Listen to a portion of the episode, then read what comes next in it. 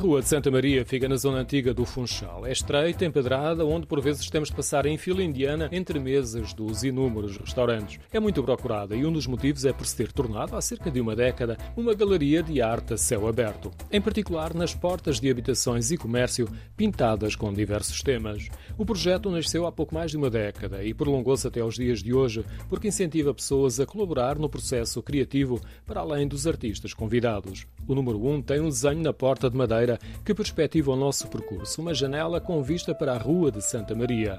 Um pouco mais à frente, no edifício amarelo do número 13, a porta do 13A tem o desenho de um anjo branco a vigiar os sonhos de um jovem. A obra é da autoria de Rodrigo Quintal e Maribel Jardim e o dono da porta é Ricardo António. Sim, sou. Não, o dono desta porta, a porta da minha casa.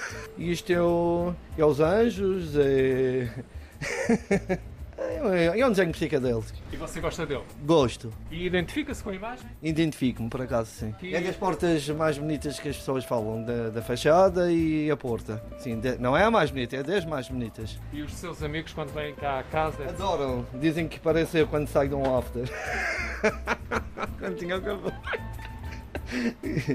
Gosta de viver com esta porta? Gosto, gosto, sim. Eu, eu, eu, nasci nesta casa e moro nesta casa. Fui onde eu nasci e moro. É uma casa tradicional? Sim, sim, sim, sim. Percebe-se de imediato que Ricardo António tem um grande carinho pela porta da casa onde vive e nasceu. No relato do promotor do projeto, um fotógrafo espanhol, de início houve alguma relutância dos residentes, mas pouco a pouco sentiu-se que era forte o impulso para mudar a imagem de uma zona estigmatizada. Antigamente as pessoas tinham medo de passar aqui, que isto tem fama de prostituição, drogas e isto e aquilo. Ah, Rua de Santa Maria, as pessoas tinham medo. Até eu, inclusive, para dizer na escola que vivia na Rua de Santa Maria, já era desprezado. Agora é fino porque tem o teleférico, tem o texto, tem isto, e agora toda a gente já diz: ai, tenho um familiar na Zona Velha.